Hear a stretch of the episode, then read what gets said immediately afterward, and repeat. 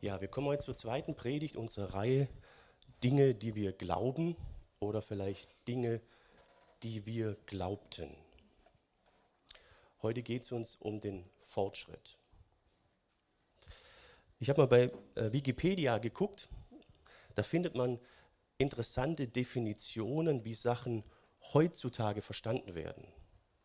Früher wurden sie manchmal ganz anders verstanden, aber da steht, unter Fortschritt versteht man eine grundlegende Verbesserung durch bedeutende Veränderungen bestehender Zustände oder Abläufe.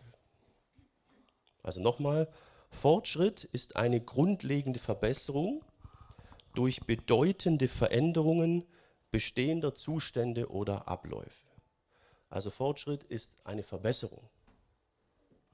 Manchmal spricht man auch von, von Innovation oder, oder Entdeckungen. Und als ich das Thema nachdachte und am Beten war, war vor dem Gebet für mich eigentlich ziemlich klar, was Fortschritt ist. Das ist ja logisch. Nach dem Gebet war es mir nicht mehr so ganz klar. Denn was für den einen Fortschritt ist, ist für den anderen Rückschritt. Und unsere jetzige Situation in Europa und der Welt zeigt, dass Fortschritt immer sehr subjektiv und auch situativ verstanden wird. Plötzlich sind fortschrittliche Waffen wieder ein Riesenfortschritt vor zwei Jahren hätte man das noch als Rückschritt betrachtet. Was ist also Fortschritt? Was ist wirklicher Fortschritt und wann ist das vielleicht eher ein Rückschritt? In der jetzigen Situation ist bei vielen dieser Fortschrittsglaube so ins Wackeln gekommen. Man denkt zweimal drüber nach. Und das, äh, das Thema heute auch der Predigt, ich glaube, oder glaubte an den Fortschritt. Ich glaube, glaubte an den Fortschritt. Und die Textbasis ist 1. Mose 4, die Verse 17 bis 22. 1. Mose 4, 17 bis 22. Ich glaube, glaubte an den Fortschritt. Der Text, äh, der zeigt einen gewissen Fortschritt in der Menschheit, aber auch in der Gesamtentwicklung, und zwar in der sehr frühen Menschheitsgeschichte. Hier heißt es, Kain schlief mit seiner Frau, da wurde sie schwanger und gebar einen Sohn, Henoch. Danach gründete Kain eine Stadt und nannte sie Henoch nach dem Namen seines Sohnes. Also Anfang von, von, von Zivilisation, von Stadt. Dann heißt es, Henochs Frau gebar ihm einen Sohn, Irad. Dieser Irad zeugte Mehujael, Mehujael zeugte Methushael und Methushael zeugte Lamech. Lamech nahm sich zwei Frauen, Ada und Zilla. Also die, die Menschheit ähm, vermehrt sich. Und dann heißt es, Ada gebar ihm Jabal, von dem stammen alle ab, die mit Herden umherziehen und in Zelten wohnen. Also aus ihm hat sich eine andere Kultur entwickelt, keine städtische Kultur. Fortschritt, Entwicklung.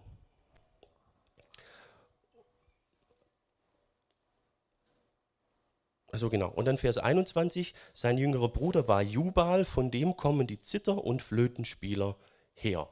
Also ihr merkt, das ist eine, eine, eine kulturelle Entwicklung mit der, mit der Menschheitsvermehrung, das war schon immer so mit drin. Der Mensch war schon immer so ein fortschrittliches Wesen.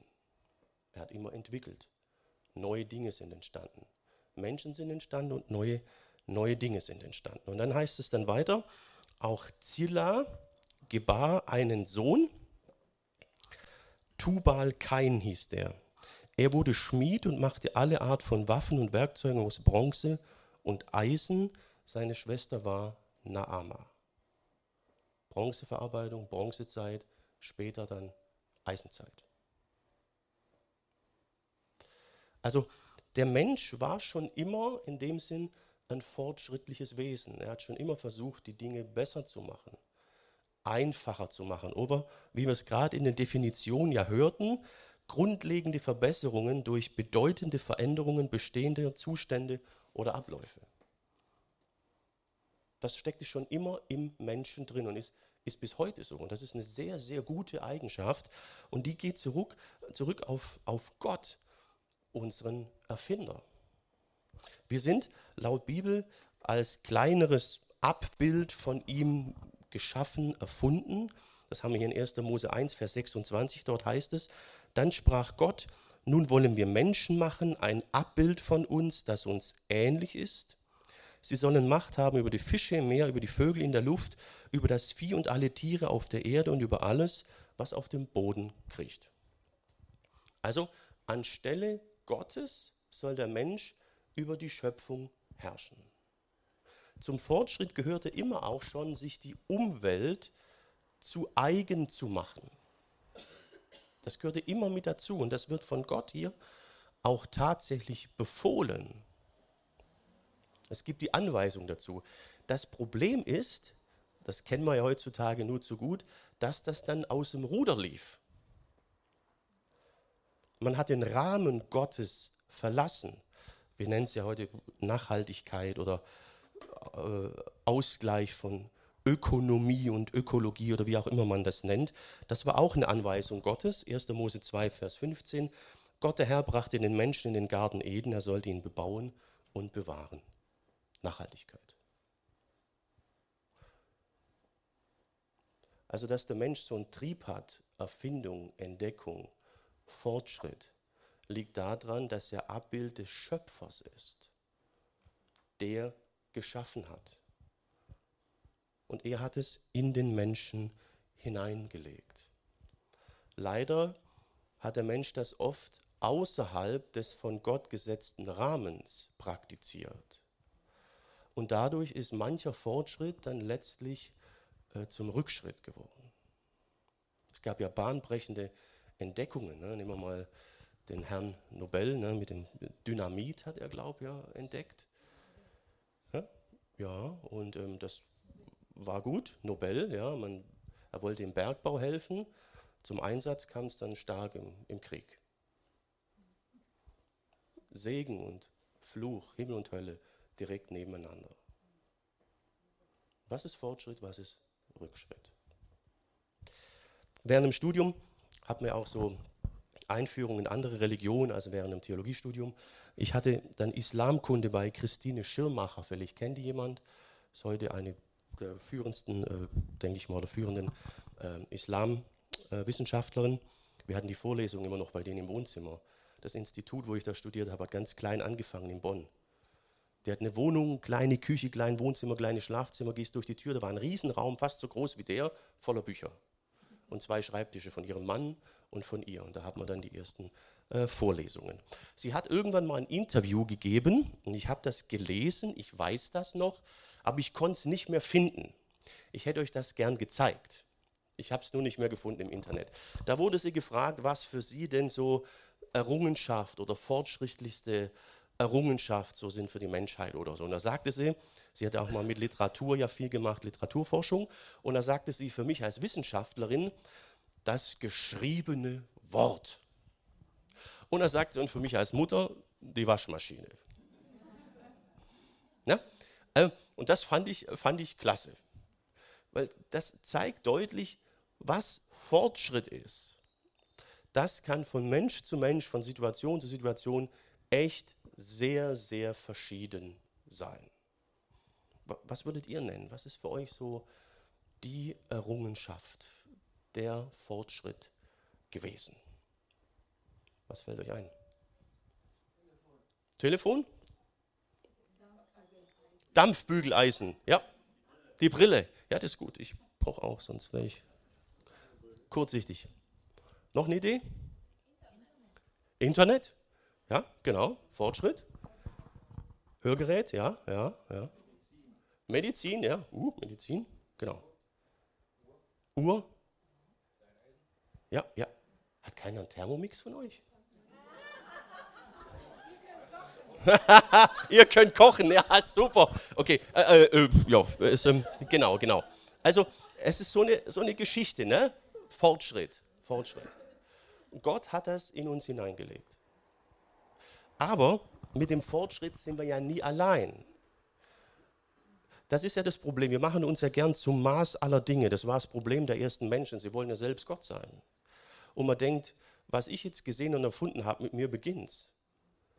Aber in der Regel bauen wir auf das auf, was Generationen vor uns erschaffen und entdeckt haben. Ich schreibe ja gerade an meine Forschungsarbeit rum und ich bin hochdankbar für die Forschungsergebnisse und die Arbeit von Leuten vor mir. Ich könnte sonst meine Untersuchung gar nicht machen. Aber da ist der menschliche Stolz, der sich oft selber gern in den Mittelpunkt stellt und meint, mit mir fängt es an, vor mir gab es nichts. Aber das ist nicht der Fall. Und wenn wir ganz, ganz zurückgehen bis an den Anfang, dann ist dort Gott, der das in uns hineingelegt hat. Wenn wir das aus dem Blick verlieren, machen wir uns letztlich selbst zu Gott und dann beginnt der Rückschritt vom Fortschritt. Das ist das Problem vom Stolz, was irgendwie in uns drin, drin steckt. Und so sind wir schon bei der ersten Botschaft äh, für heute, der erste Gedanke, der Mensch, ein fortschrittliches Wesen. Der Mensch ist echt ein fortschrittliches Wesen. Er sucht. Nur manchmal denkt er, es hätte erst mit ihm angefangen, vor ihm gab es nichts. Das ist ein Problem. Wer von euch hat schon mal einen Acker von Hand gesät?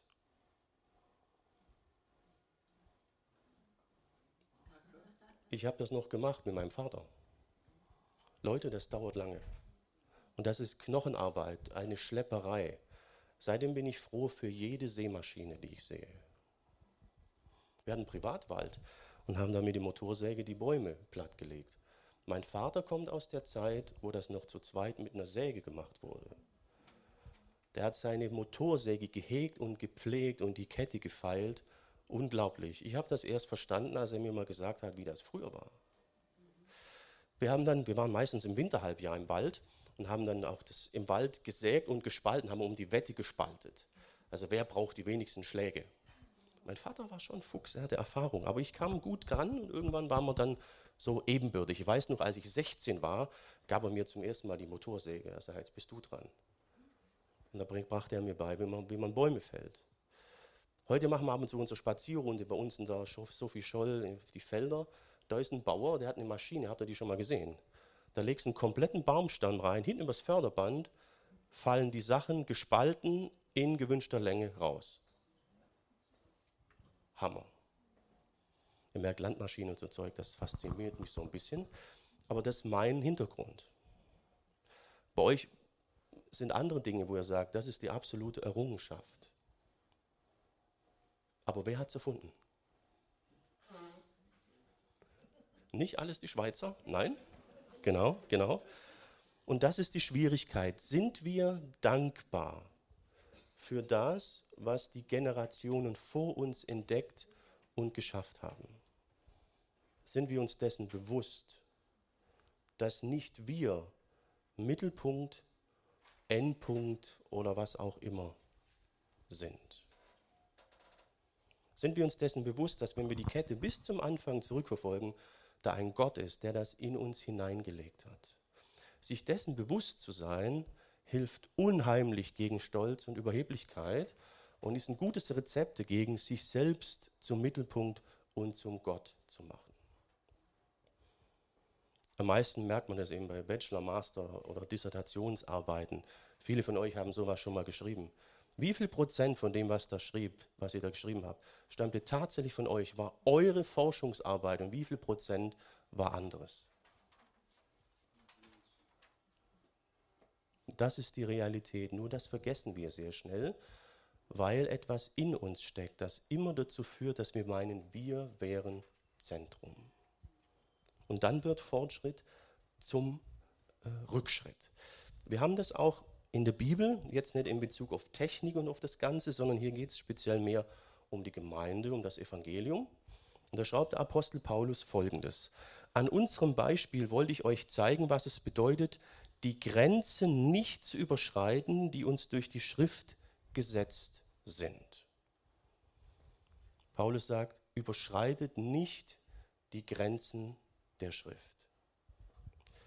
Keiner von euch darf den einen von uns auf Kosten des anderen hervorheben und sich damit auch noch wichtig machen. Also die haben ja den Nachfolger von Paulus, Apollos, so auf den Thron gehoben, die anderen waren dann Paulus-Jünger, die anderen waren äh, Apollos-Jünger und Paulus meinte ja, eigentlich sind wir ja Jesu-Jünger. Ne?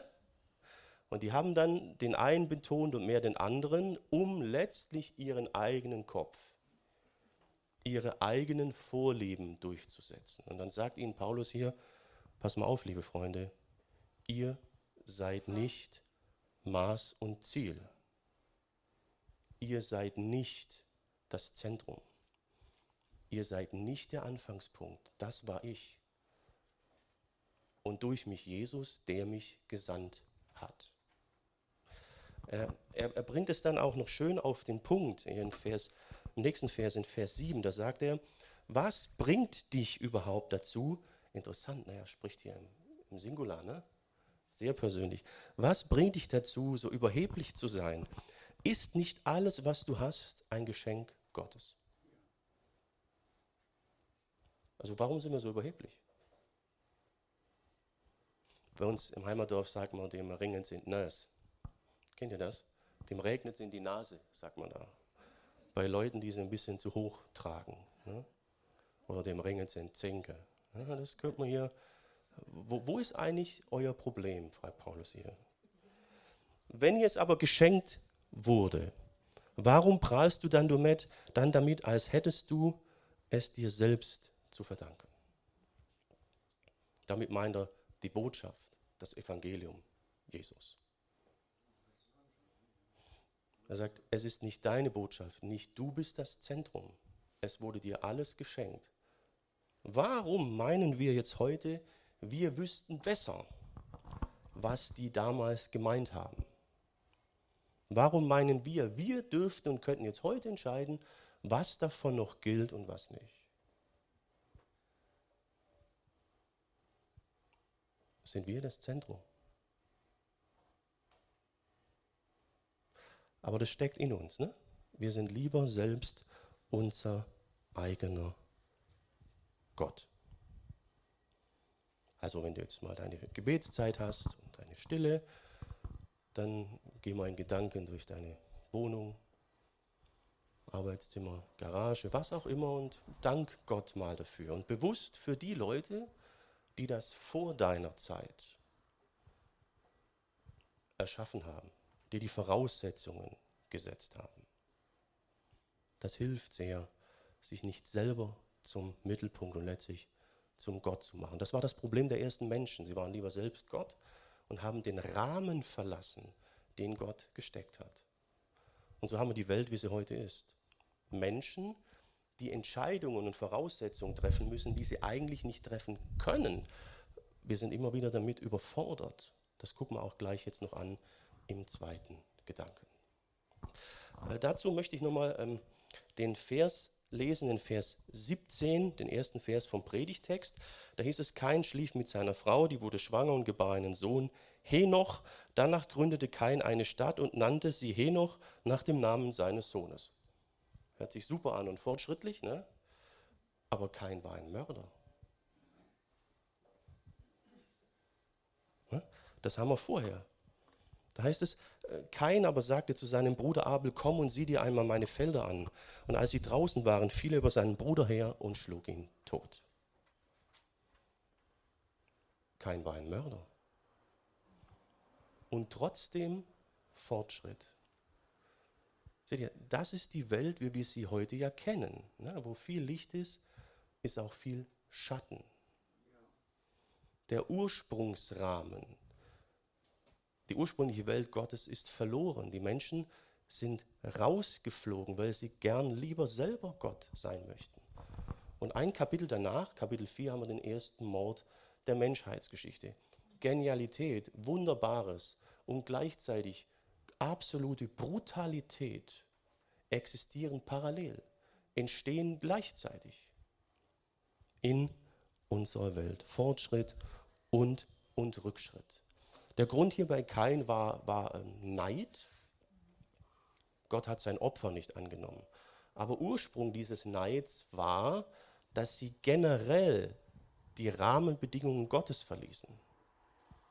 Die ersten Menschen sagten, nee, wir schaffen das selber, wir sind lieber selber, selber der Herr. Das sind wir ein bisschen an dem Punkt von der letzten Predigt. Da habe ich ja äh, schon erzählt, dass die Bibel das anhand von zwei Bäumen darstellt. Die Gott in so einen bestimmten, besonderen Bereich auf der Erde setzte, den sogenannten Garten in Eden. Da gab es einen Baum des Lebens und davon sollten die Menschen kräftig essen. Äh, sie waren ja zum Abbild Gottes geschaffen. Sie waren nicht für die Vergänglichkeit, für den Tod geschaffen, sondern sie sollten ewig sein. Und da gab es diesen anderen Baum, Baum des göttlichen Wissens, davon sollten sie nicht essen. Gott sagt, mit den Informationen, die ihr dort bekommt, könnt ihr nämlich nicht umgehen. Kennen wir ja, ne? Es gibt Infos, die, mit denen machst nicht du was und die machen was mit dir. Kommst du nicht mit klar. Und das ist eben der Grund hier. Darum war aber keine Mauer, kein Zaun. Ne? Das fußte auf Vertrauen. Der Mensch war geschaffen zum Abbild Gottes, war kein Marionettenstatus. Der Mensch wusste es besser, er hat sich also direkt umgekehrt entschieden. Ne? Er hat nicht vom Baum des Lebens gegessen, sondern von dem anderen. Da war die Aussicht, selber Gott und entscheiden zu können, einfach zu verlockend. Und dann beschreibt die Bibel, wurden sie aus diesem Bereich verbannt, aus diesem Garten. Die ursprünglichen Rahmenbedingungen aus der unmittelbaren Nähe Gottes waren verloren und sind bis heute verloren. Aber der Mensch hat es erfolgreich geschafft, die Rolle, die Gott haben wollte, an sich zu reißen. Und das ist das Problem, dass bei allem Guten, bei allem Fortschritt, was wir heutzutage haben, auch immer wieder Rückschritt und Negatives dabei ist. Im Alten Testament heißt es ja, alles hat seine Zeit. Ne? Wir verstehen oft das so positiv, alles hat halt seine Zeit das ist wahrscheinlich negativ gemeint. Es hat in unserer Welt leider tatsächlich alles seine Zeit. Und leider nicht nur das Gute und Positive. Fortschritt, Rückschritt. Wie ist das? Ähm, ich verfolge immer mal wieder so ethische Diskussionen und lese da auch so ein bisschen äh, Fachsachen und habe mich jetzt ein bisschen mit der Diskussion um das autonome Fahren, die ja vor ein paar Jahren und jetzt noch war, ähm, beschäftigt. Wir haben auch einen bei uns in der Gemeinde, der daran arbeitet, dass wir das bald können. Interessant, mit dem habe ich auch schon gesprochen. Ja, und da gab es ja ein Riesenproblem. Ähm, wofür oder wogegen entscheidet sich das Fahrzeug im Extremfall? Für die ältere Person? Für die Jüngere, für die Familien mit Kindern. Also es war eine, eine ethische Problematik. Wer ist im Zweifel ersetzbar oder, oder so? Ne? Äh, ja, ist eine keine unerhebliche Frage. Es gab so einmal den Vorschlag von einem, der sagt, der Fahrer muss vorher über eine App eingeben, wie sich das Auto im Zweifel entscheiden soll, also wen es dann überfährt. Der Vorschlag ist dann nicht durchgegangen. Aber das Problem ist halt, ja, ja, ihr, ihr lacht, aber so ganz blöd, also schlag mich jetzt nicht, war der Vorschlag rein von der Problematik her nicht. Denn irgendjemand muss ja auch haftbar sein. Wer haftet denn, wenn, also das sind ganz, ganz gravierende Fragen und da kommt der Mensch irgendwie an die Grenze. Ja? Ähm, dieser, diese Ethikkommission hat dann auch ein paar Sachen formuliert, ich habe es euch verlinkt, den ganzen Artikel unten in der Videobeschreibung. Da heißt es dort, eindeutig wird die Kommission im Hinblick auf die Frage der Abwägung des kleineren Übels. Bei unausweichlichen Unfallsituationen ist jede Qualifizierung nach persönlichen Merkmalen, Alter, Geschlecht, körperliche oder geistige Konstitution strikt untersagt. Ne? eine Aufrechnung von Opfern ist untersagt. Klar.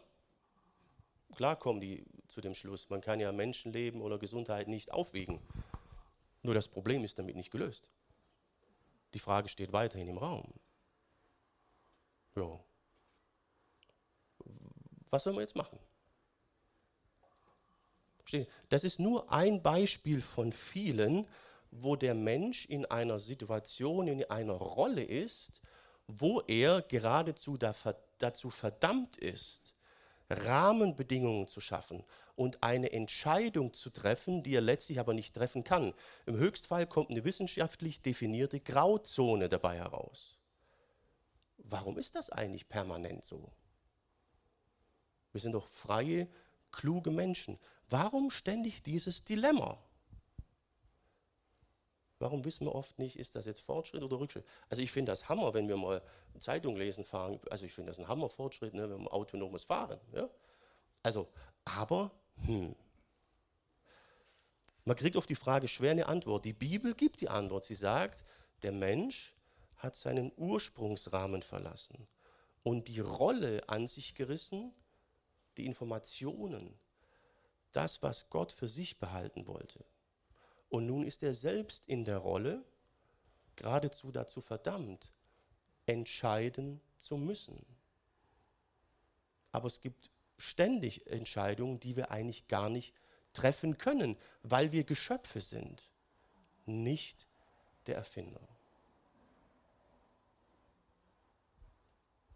Das war jetzt nur ein Beispiel von unzähligen, die man nennen könnte. Das ist das Problem, dass Fortschritt so gut und wichtiger ist, manchmal Rückschritt ist. Zweite Botschaft für uns heute, letzter Gedanke, letzte Botschaft. Der Mensch, er ist ein Wesen ohne Rahmen irgendwie. Der Ursprungsrahmen, für den er gedacht war, in den er hineingesetzt wurde, ist weg. Wir wollten selbst Gott sein und jetzt sind wir es. Und merken permanent, irgendwie können wir es aber nicht sein. Die, die Leute, die unser Grundgesetz äh, erschaffen haben, äh, die haben das kapiert. Deswegen haben die das Grundgesetz und dann die Menschenwürde in Artikel 1 und alles in Gott verankert. Das heißt in der Präambel vom Grundgesetz, im Bewusstsein seiner Verantwortung vor Gott und den Menschen und, und, und. Ich habe euch unten äh, was verlinkt. Äh, eine Bundestagsdrucksache vom Wissenschaftlichen Dienst vom Bundestag. Ein paar Seiten PDF-Datei, die müsst ihr mal lesen. Dort wird klar erkannt und definiert, dass damit der christliche Gott und ein christlich-jüdisches Menschenbild gemeint war. Und dort wird auch der Sinn des Ganzen genannt. Und das ist für unsere Predigt heute sehr interessant. Hier heißt es, insgesamt soll die Begrenztheit menschlichen Tuns verdeutlicht werden. Und da wird immer wieder das auch genau definiert. Also da wurde erkannt, dass der Mensch von Voraussetzungen lebt, die er selber aber nicht schaffen oder garantieren kann. Hintergrund ist das Trauma vom Nationalsozialismus. Man wollte verhindern, dass der Mensch wieder zum Gott wird und selbst zum Mittelpunkt wird. Und das hat in unserer Geschichte manchmal dazu geführt, dass Dinge, die vom Fortschritt und technisch her möglich wären, einfach nicht gemacht wurden weil es vielleicht technisch oder irgendwie ein Fortschritt gewesen wäre, aber auf der anderen Seite ein riesen Rückschritt. Also der Rahmen, die Voraussetzungen sind, sind äh, entscheidend. Wir haben ja, wenn man jetzt die Ideologien vom 20. Jahrhundert und so alles anguckt, da hat man ja so eine, so eine Konzentration des Menschen auf ein paar wenige Punkte. Man kann auch von einer Dämonisierung sprechen. Also im Nationalsozialismus warst du halt nur Sozialwesen. Du warst nur Rädchen, wichtig für, für, für das Ganze. Und dann wurden die Leute halt passend gemacht. Im Sozialismus, Kommunismus war es so ähnlich. Äh, zur Zeit der, der, der kirchlichen Herrschaft im Mittelalter war genauso eine Dämonisierung vorhanden. Da war der Mensch rein religiöses Wesen, sonst nichts ja, ein Hexenprozess und alles Mögliche. Der Mensch ist von der Bibel aus sehr, sehr viel mehr als nur auf einen Aspekt reduzierbar. Und jetzt ist die Frage, ob das heutzutage, wie es in der Präambel vom Grundgesetz steht, tatsächlich unser Bewusstsein ist. Oder gibt es heute auch wieder einige Aspekte, auf die der Mensch reduziert wird? Also ich habe den Eindruck, heutzutage ist der Mensch nur noch sexuelles Wesen überwiegend. daran entscheidet sich irgendwie komplett alles. Sexualität ist eine wichtige Sache, eine schöne Sache, aber bei mir bestimmt sie jetzt nicht 24 Stunden mein ganzes Leben. Also der Mensch ist, ist mehr. Manchmal ist man heutzutage stark nur so, ein Wirtschaftsaspekt. Ne? Und wenn das natürlich der Rahmen für Fortschritt ist, kann es nach hinten losgehen. Also was ist unser Bewusstsein? Wer ist unser Gott? Und wenn jetzt dieser Gottesbegriff schleichend immer mehr durch den Menschen ersetzt wird, dann sind wir ja letztlich wieder bei den Voraussetzungen, die es vor dem Grundgesetz gab. Ne? Da waren eben die Menschen Gott. Und das klappt nicht.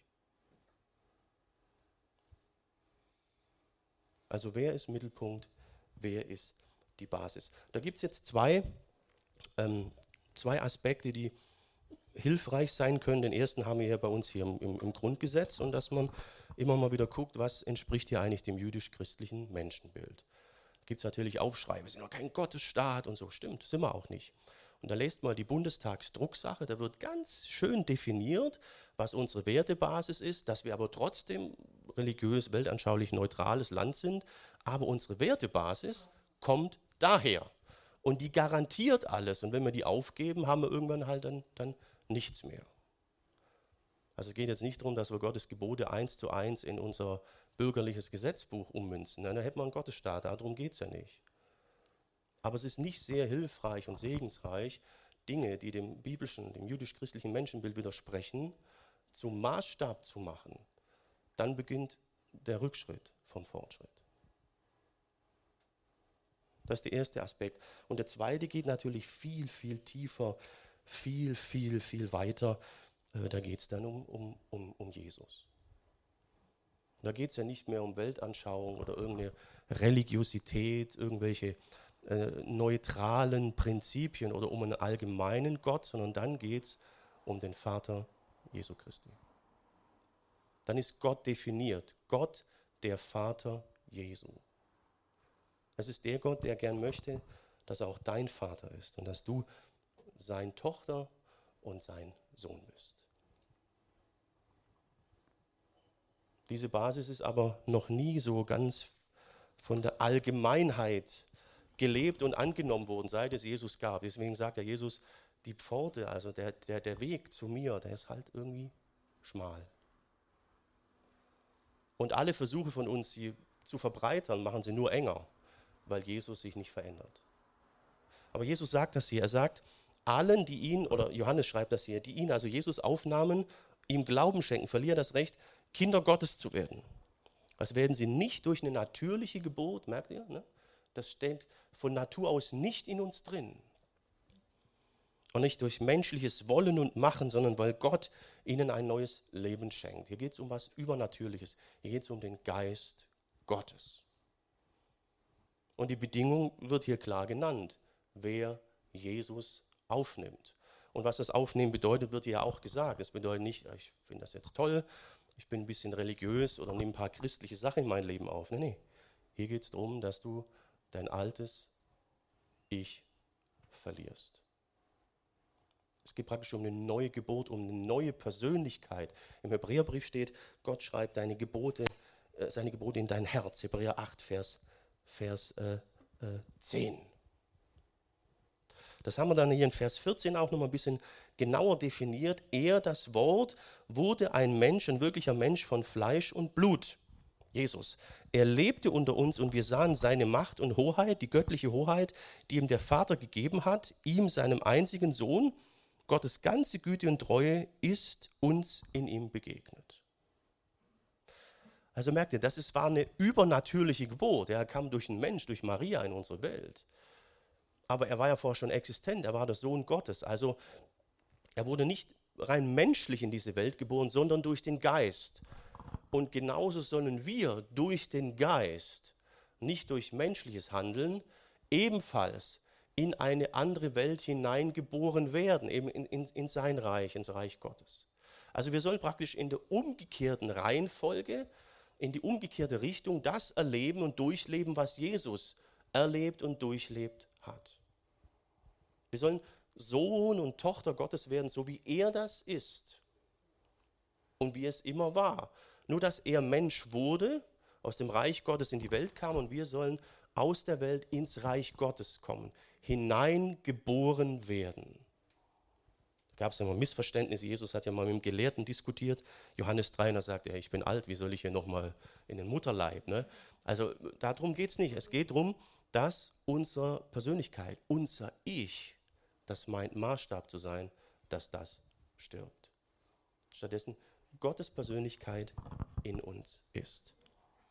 Das ist ein sehr sicherer Maßstab, Fortschritt vom Rückschritt zu unterscheiden, was uns sonst ja äh, nicht so leicht fällt. Ne?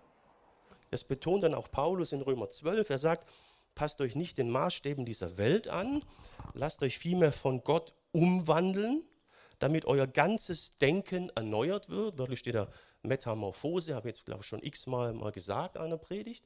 Das ist genau das, was hier eben im Johannes steht, ne? neue Geburt, anderer Mensch. Und dann heißt es hier, dann könnt ihr euch ein sicheres Urteil bilden, welches Verhalten dem Willen Gottes entspricht und wisst in jedem einzelnen Fall, was gut und Gott wohlgefällig und vollkommen ist. Das heißt, dann wissen wir, was Fortschritt ist und was Rückschritt ist.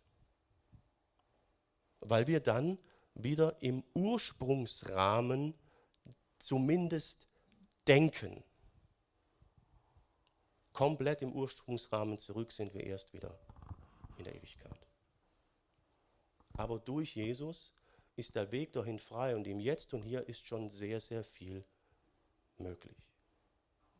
Und das kann sein, dass man zu anderen Ergebnissen und Maßstäben kommt als Welt und Gesellschaft um dich herum. Der Denkrahmen der Rahmen entscheidet, wie wir die Dinge sehen, bewerten und wie wir mit Informationen umgehen. In dieser Welt wird immer Licht und Schatten permanent sein. Das, das, so ist unsere Welt. Der Rahmen ist verloren und der Mensch muss nun selber anstelle von Gott Entscheidungen treffen, haben wir gesehen, die er nicht kann. Aber, aber zum Glück verändert sich eben Gott und Jesus auch nicht. Ja? Der Mensch ist ein fortschrittliches Wesen, aber gleichzeitig ist er auch konstant. Es ist immer Licht und Schatten da. Und Jesus ist genauso konstant und unveränderlich. Jesus Christus, derselbe gestern, heute und in alle Ewigkeit. Ich glaubte, glaube an den Fortschritt. Es könnte klüger sein, an Jesus zu glauben.